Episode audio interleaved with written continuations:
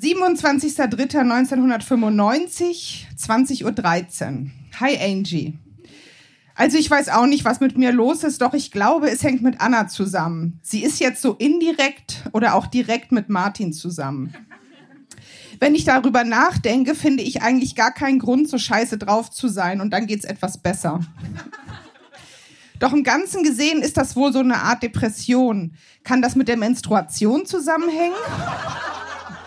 Seit 42 Tagen habe ich nämlich keine Regel mehr gehabt und fressen tue ich auch wie ein Scheunendrescher.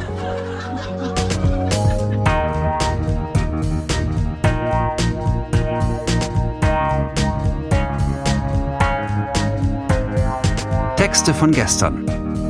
Erwachsene lesen Dinge, die sie als Kinder geschrieben haben.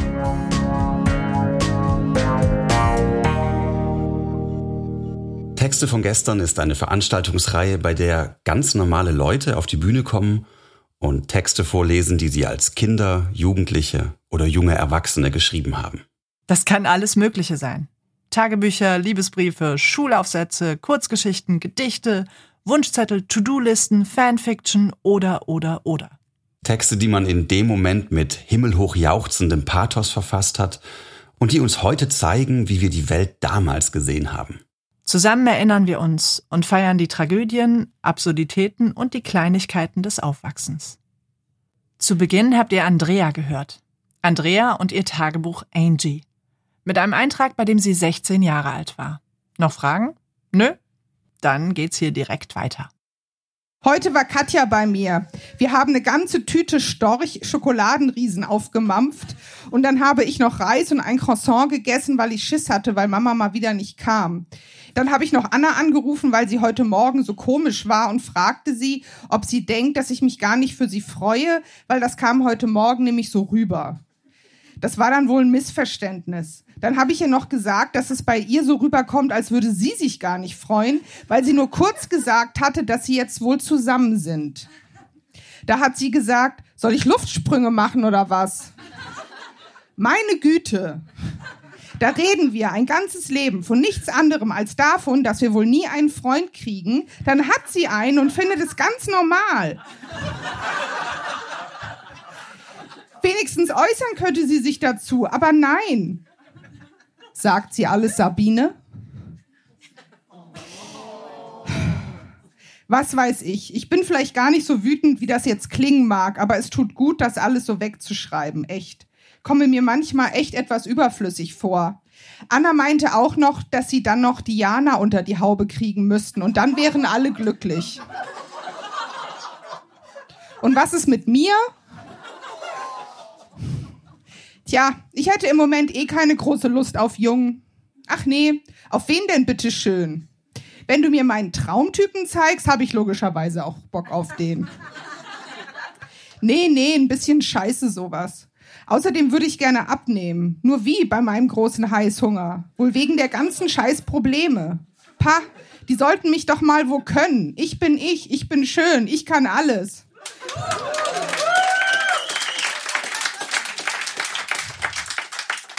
Wäre doch gelacht, wenn ich mich nicht von meinem seelischen Trauerspiel losreißen könnte.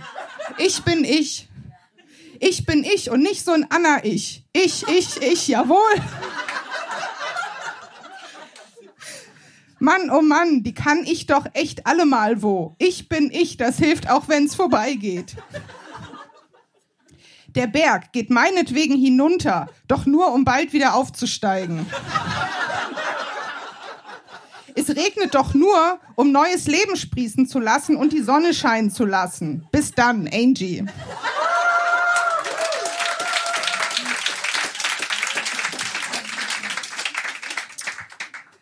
30.03.1995, 21.02 Uhr. Hi Angie. Oh Mann, okay, okay. Irgendwie habe ich es ja gewusst. Es war mir auch immer klar.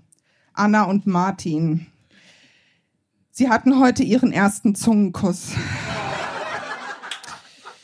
Sie hatten einen Freund. Ja, Andrea, werdet ihr darüber im Klaren, dass das Leben weitergeht und nicht stehen bleibt. Sie hatten einen Freund. Aber zum Wundern, ich fühle mich nicht sonderlich eifersüchtig. Nein, eher ist es so, als hätte, also, als wäre mir etwas sehr, sehr Schönes passiert. Also, ich wünsche viel Glück. Angie.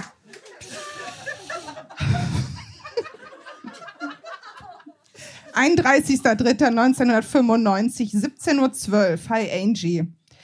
Also das nervt echt an. Gerade hat Anna angerufen und schon wieder ist es so scheiße. Sie hat gefragt, nein, sie hat gesagt, dass ich schon heute zu ihr kommen kann, weil Madin nicht kann. Okay, sagte ich.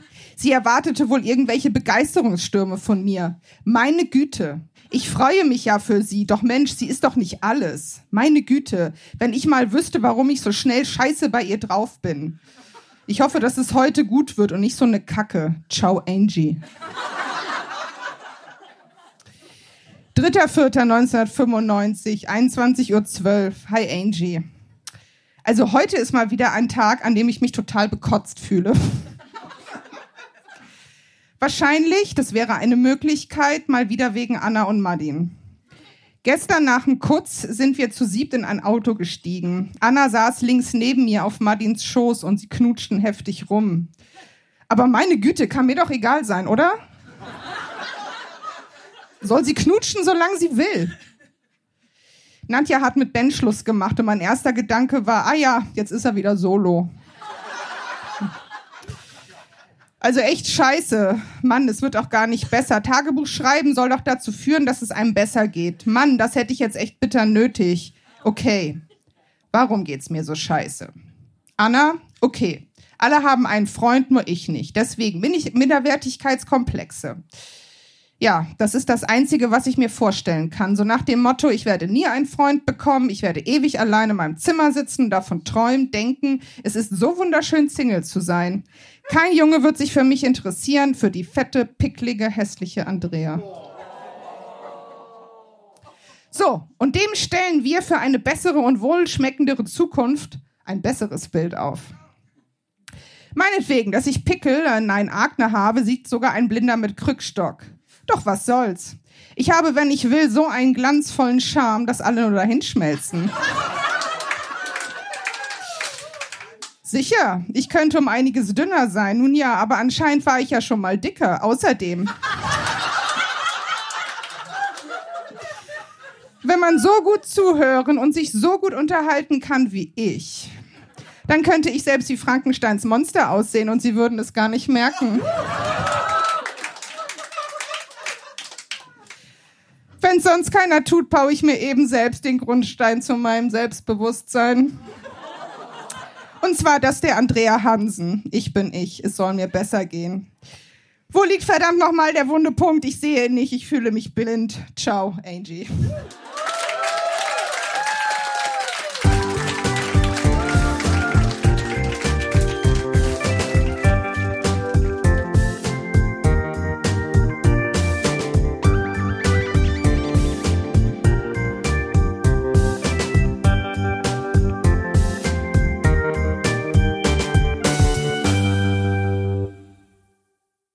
Markus beehrt uns mit einer Premiere bei Texte von gestern. Und zwar mit einem Friedensvertrag, den er im Alter von 10, 11 Jahren aufgesetzt hat. Was es damit auf sich hat, mit wem der Vertrag geschlossen wurde und ob er tatsächlich gehalten hat, all das erfahrt ihr jetzt in seinem Beitrag. Die Geschichte dahinter ist, dass ich die Schule gewechselt habe. Ich kam in die fünfte Klasse in ähm, ja schon bestehendes Klassengefüge und ähm, ja irgendwie weiß ich nicht. Ich hatte das Gefühl, ich musste, also im Nachhinein habe ich darüber nachgedacht, warum habe ich äh, mich mit einer bestimmten Person, die heißt Theresa, so viel gezofft.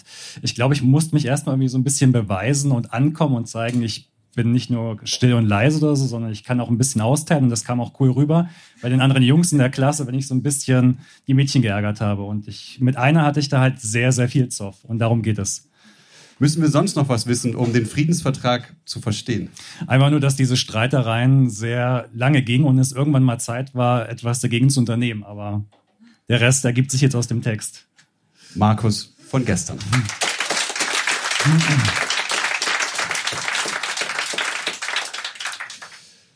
Friedensvertrag zwischen Markus und Theresa. Theresa hört jetzt damit auf, sich immer umzudrehen und immer ein Besserwisser zu sein. Sie muss auch mit Kneifen aufhören. Wenn wir Wahrheit, Pflicht, Konsum spielen, muss sie manchmal auch bitte Pflicht nehmen, sonst macht es keinen Spaß. Theresa, Markus darf mir nicht länger an meinen Haaren ziehen oder mich ärgern, weil er meine Sachen versteckt. Er muss aufhören, mich mit Wasser nass zu machen oder mich zu pieksen. Er darf keine Aufkleber mehr auf mich raufkleben oder mich anschuckeln, wenn ich gerade trinke. Wenn wir Fang spielen, soll er mich nicht immer als erstes fangen. So, Unterschrift Markus und Theresa, aber es gab noch natürlich noch etwas, ein Nachtrag, eine Bestrafung. Hm. Wer den Vertrag nicht erfüllt, der muss den anderen Kaugummis kaufen, und zwar einen ganzen Monat lang. Hm. Außerdem muss die Person, die den Vertrag bricht, den Stuhl für den anderen hochstellen und auch den Ranzen tragen. Hm. Danke.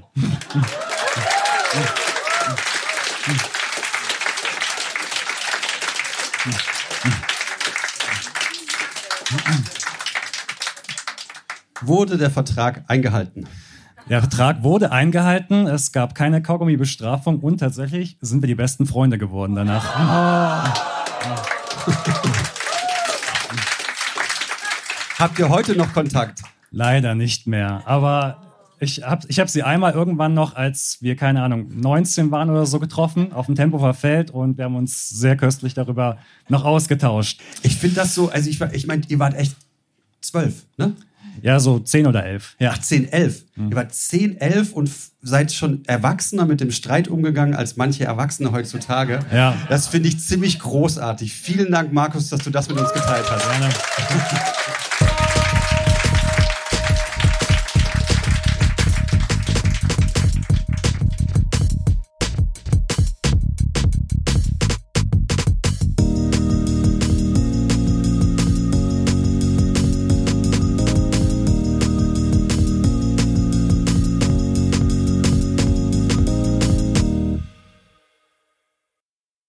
Ines hat uns drei Gedichte mitgebracht, die sie mit 1920 geschrieben hat. Was sie zum Thema haben und in welchem Kontext sie entstanden sind, erzählt sie uns vorab. Also es war Abi-Jahr.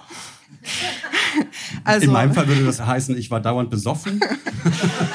Nein. Was heißt es in deinem Fall? In meinem Fall heißt das, es ist das Jahr der großen Schicksalsschläge. Okay. Es ist das Jahr des vielen Lernens. Es ist das Jahr einer großen Verliebtheit. Mhm. Und ähm, ja, der Fragen nach dem Leben, wie es weitergeht. Okay. Genau. Tiefgang jetzt? Ja. Okay. Dann Ines von gestern.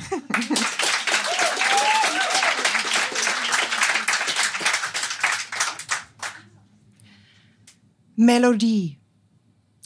Leise grüßt dein Glanz der Augen, mein vom Lächeln tief getränkt Gesicht.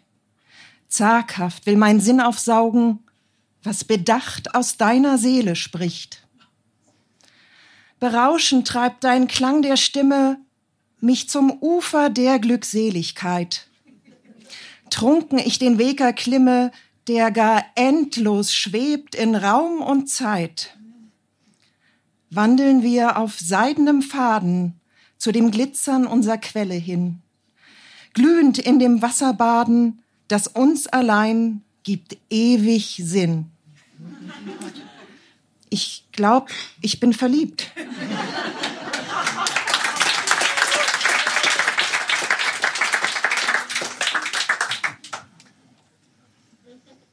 Ich ein Schreien und Kreischen und Wimmern und Jammern holt mich in meine graue Welt zurück. Denn Kriegen und Beuten, selbstsüchtiges Schlummern hinterlässt die kalte, klaffende Lück. Den Menschen auf Erden fehlt manches zu summen. Man setzt allein auf seine morsche Krück, verbaut hinter Mauern, Geschäften den Krummen setzt jeder nur auf sich in jedem Stück. Dies zu durchbrechen ist der Welten Ziel. Doch tut Kosten der Menschen Egoismus zu viel. Danke.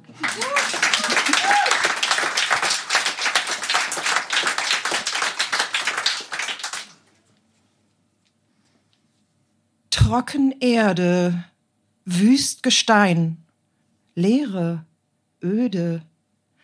Lass mich schreien! Verdorrtes Gras, gebrochene Ähren, Stille, karge, mich nicht bewähren? So lass mich tanzen, nur mit dir. Tanzen, tanzen, singen, schreien, taumeln, tanzen. Gar schwerelos im Raume schweben und singen, taumeln, springen, schreien, dass Sonne sich und Mond verwechseln, sich drehen, endlos, ewig nur im Kreis. Auf Flügeln segeln, die Erde aus den Angeln heben, in deine Arme taumeln, freuen, bis beide wir zu Boden sinken und ohne Widerhall der Schritte sprießt um uns her ein Blumenmeer von roten, gelben, blauen, die gierig nach des Wassers Quelle. Es gießt und plätschert überall. Und jeder Tropfen öffnet weiter so des Himmels Pforte. Dankeschön.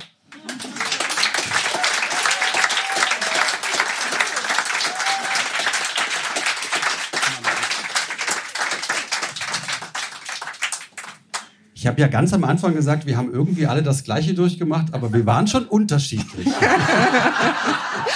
Ja. Die einen betrunken während dem Abitur, die anderen liefern Texte ab, die ich heute einfach noch total schön finde und wo ich denke, vielen, vielen Dank, dass die du mit uns geteilt hast. Wenn du kein Buch rausbringst, hätte ich dich gern mindestens wieder hier bei uns auf der Bühne beim nächsten Mal. Das war Ines. Vielen Dank. Dankeschön.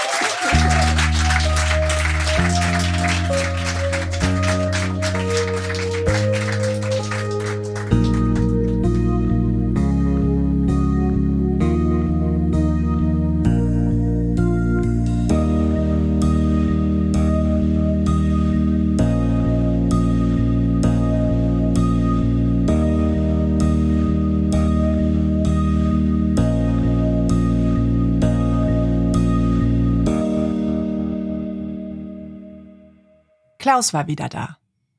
Zusammen mit seinen transkribierten Tonaufnahmen aus seiner Zeit als Schulagent, als er 13 Jahre alt war.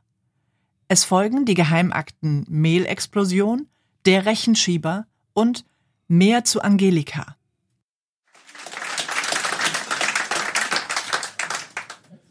(1967), kurz nach den Sommerferien. Geheimakte Mehlexplosion. Ein Unglück kommt selten alleine. Frau Südos Note von meinem Diktat war grausam. Mein Diktativ war mehr rot als blau. War klar, ich konnte nicht abschreiben, weil jeder alleine an einem Tisch saß. Mein Opa ist nicht zu uns gekommen, weil er sich mit meinem Vater und dessen neuer Freundin getroffen hat, also keine fünf Mark. Und kein Kino. Der Schatz im Silbersee ist jetzt dahin. Angelika, die ich einladen wollte, war mit ihren Eltern dort. Ich wollte sie doch einladen. Okay, muss ich halt warten. Michael hat mich, um mich abzulenken, auf eine neue Idee gebracht. Neulich haben wir im Unterricht gehört, dass es früher mal in Amsterdam eine Mehlexplosion gegeben hatte. Unser Klassenlehrer hat festgestellt, dass keiner von uns wusste, was das ist. Also hat er erklärt, dass Mehl, wenn es richtig fein in der Luft verteilt wird, brennen kann oder glüht. Das fand Michael wäre eine gute Idee, erstmal auszuprobieren.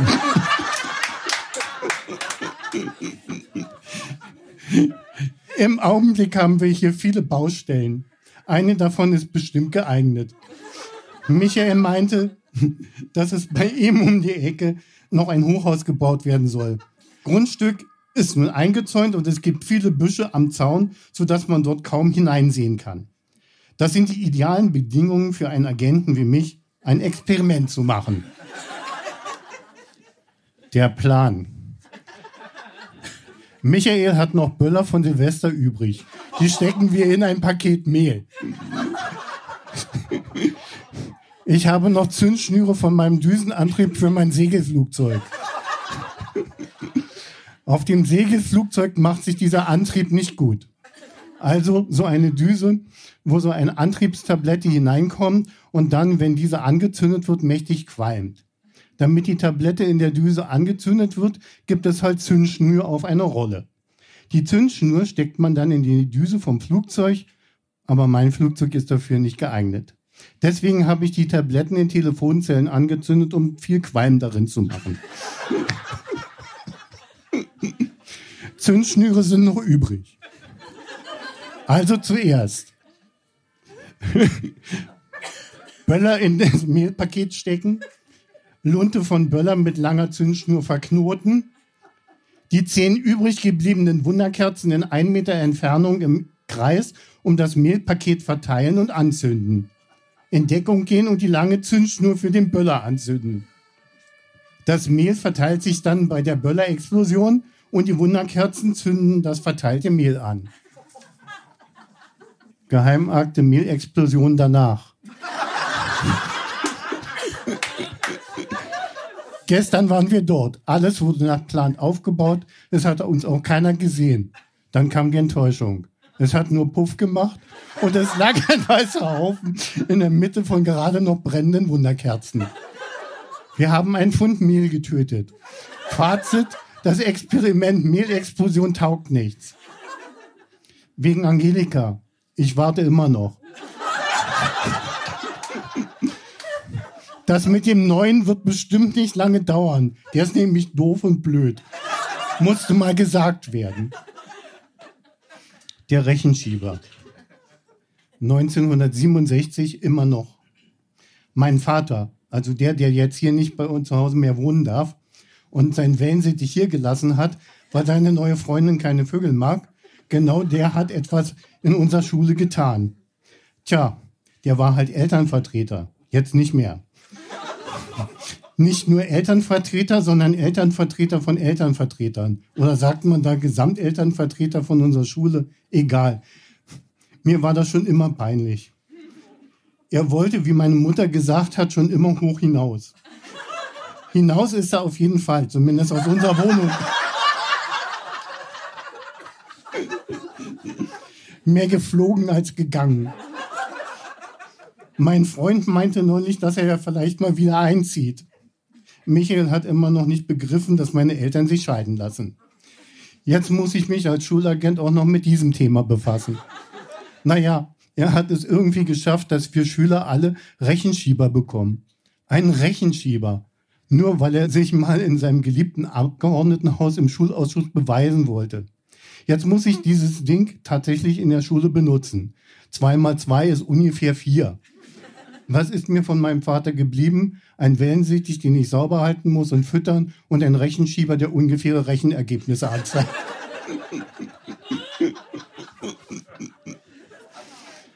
Treffen mit Angelika. Oktober 1967. Habe mich mit Angelika getroffen. Endlich. Wir haben festgestellt, dass wir gerade gemeinsam was durchmachen. Sie hat sich von ihrem Peter getrennt, meine Eltern lassen sich scheiden und ihre Eltern auch scheint so etwas wie eine ansteckende Epidermis zu sein.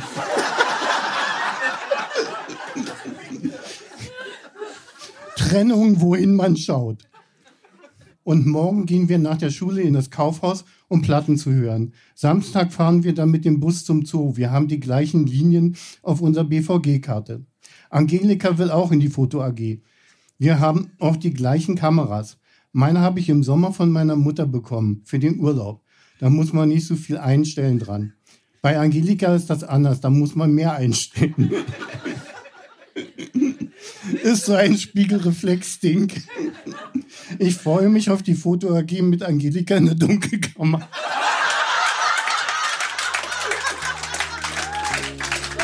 Danke.